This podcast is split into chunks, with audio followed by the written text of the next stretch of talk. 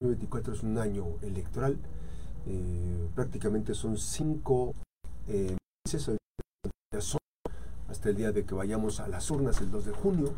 Eh, iremos a las urnas a votar, a votar y a votarlos, a votar por algún representante popular, que en este caso va a ser candidato a presidencia de la República, por el partido que usted quiera, al Senado de la República, por el partido que usted quiera, diputado federal por el partido que usted quiera, por presidentes municipales y diputados locales por el partido que usted quiera, pero no tiene que mm, eh, ser con el desconocimiento.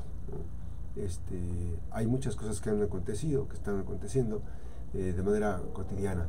Recién ayer contesté una encuesta que realizan eh, para, le voy a platicar soberamente, la encuesta que mandaron a, que se mandan a hacer para evaluar a la gobernadora del estado, Indira Vizcaíno Silva, eh, varios de los problemas que se han presentado en la entidad, cómo se da la evaluación, si aprueban o no aprueban. Y yo siempre le digo a las personas que hay que, hay que contestar las encuestas. Eh, le hablamos de una empresa que, que, se dedica a hacer encuestas, y bueno, pues en cuanto sabes la persona que porque están preguntando, eh, te preguntan, ¿no?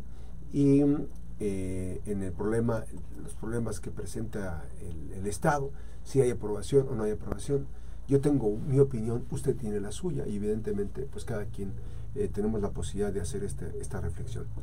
Eh, esa es la parte que nos toca como ciudadanos. Pero también está la otra parte también del, del análisis, todo lo que se ha dado, las denuncias por persecución política, que se está presentando, la persecución política en contra de actores políticos que eh, evidentemente no aparecerán, pese a su popularidad tan alta, no aparecerán en las urnas. Este, yo puedo decirle que es muy posible que ni Margarita Moreno, y eso se lo digo desde un análisis que yo estoy viendo, cómo está emprendiendo nuevas rutas para la persecución que se ha denunciado que hay este, en Manzanillo, eh, bueno, pues no estará ni Marta Cepeda, ni Griselda Martínez, ni eh, Margarita Moreno. Eh, evidentemente hay otros actores políticos que van a salir a relucir los nombres de las personas. Evidentemente que ante un escenario como este, pues es muy factible que gane cualquiera, ¿no? En donde se aniquilan este, liderazgos, se aniquila la participación política, pues obviamente que está eh, la ruta de, la, de los expedientes judiciales eh, llama la atención, pues está bien que se hagan expedientes judiciales en contra de Carlos Noriega, ¿no? en contra de Marta Cepeda, en contra de quienes tengan que hacerlos. Pero llama la atención el que la Fiscalía General del Estado tenga una nula participación en expedientes que relacionan pues al que fue su jefe, al que fue el jefe del, fiscal, este José Ignacio Peralta Sánchez. No avanzan este tipo de expedientes. Máxime cuando son se denunció que eran 11 mil millones de pesos. Esto lo dijo la maestra Indira Vizcaíno Silva, la maestra en Derechos Humanos Indira Vizcaíno Silva. Entonces, sí vale la pena que el fiscal, eh, compañero de, carrera, que se dispensó la confianza, el fiscal anticorrupción, pues tenga también la posibilidad de profundizar sobre las investigaciones que se requiere profundizar para atender el tema relacionado eh, no sabemos cuánto tiempo le reste, me parece que son cinco años este, para el tema de José Ignacio Peralta Sánchez, pero ya vamos en el segundo año de gobierno. Y evidentemente la Contraloría General del Estado pues va a presentar pruebas, pero no, no avanzan los, los temas, ¿no? Entonces nos quedan eh, hasta el 2 de junio 156 días. 150, hasta el 2 de junio, 156 días eh, para la elección para tomar este tema, la decisión de las y los ciudadanos.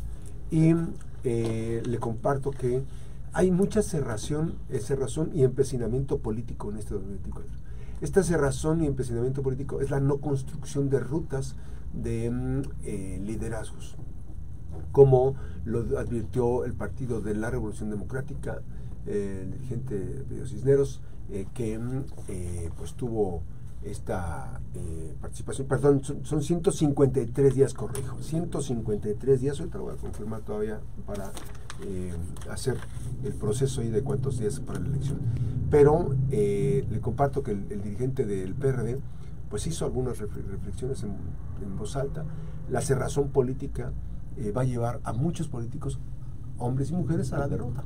Evidentemente, el empoderamiento que se tendrá de ese tipo de representantes populares que buscan este, la representación popular, pues obviamente va a haber un empoderamiento diferente.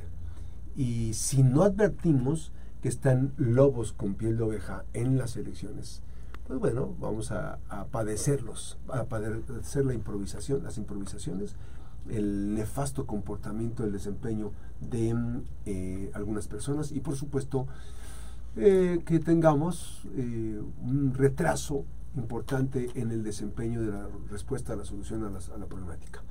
Yo, de mi parte, decirles que aquí, lo que yo digo aquí, es lo que pienso aquí. O sea, no tengo ninguna diferencia, ¿no?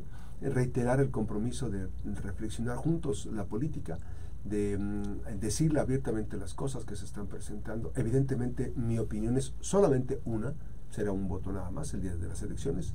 Y pues es importante decir que no tengo, no me escondo para eh, reflexionar en voz alta las cosas que están ocurriendo. No eh, trato de, de tener un comportamiento de un lado y no, no, no. Tenemos un solo comportamiento.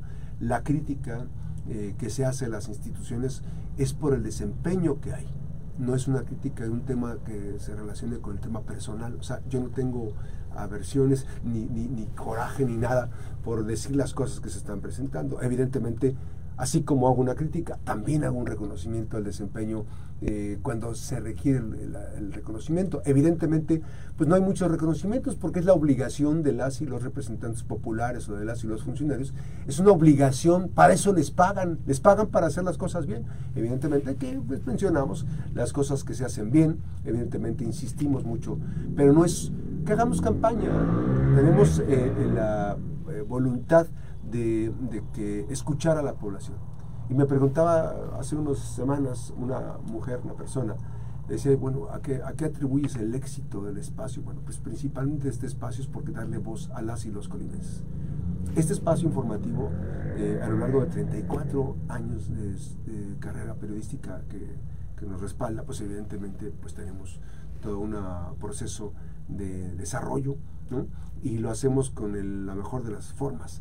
Eh, nosotros no tenemos ningún tipo de eh, canonjías ni privilegios por criticar a las personas.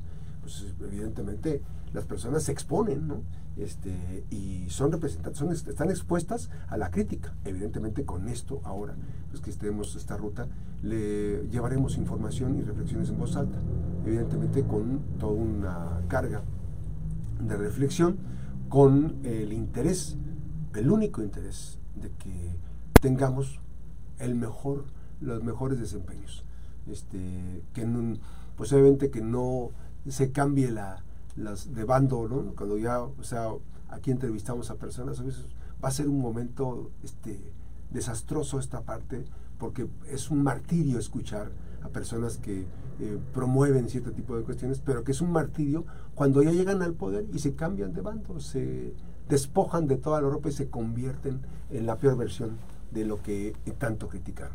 Pero así es la política, la política eh, y sus políticos.